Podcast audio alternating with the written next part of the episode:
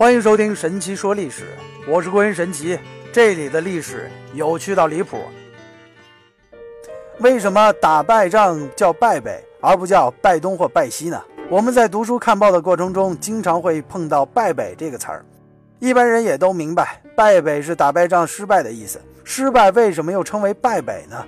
原来“北”字的本意是背或相背，它是一个形容词，在甲骨文中，“北”即为两个人。一个向左，一个向右，背向而坐立之行，生动形象地表明了该词的意思是背对背。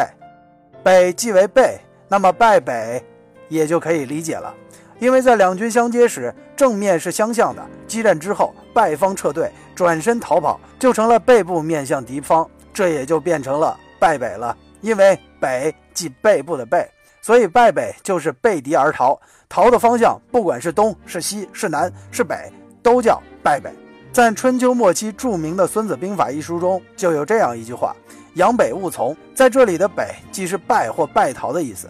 这句话的意思是，敌人假装败逃，不要盲目追赶。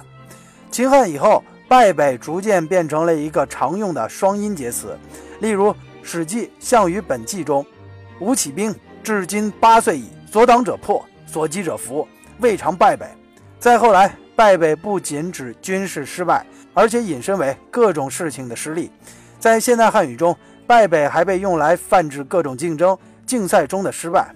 复方为败北，那胜方难道就叫胜南了吗？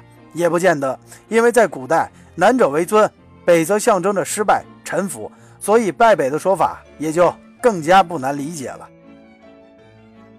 今天的神奇说历史就到这里了，我们明天再见。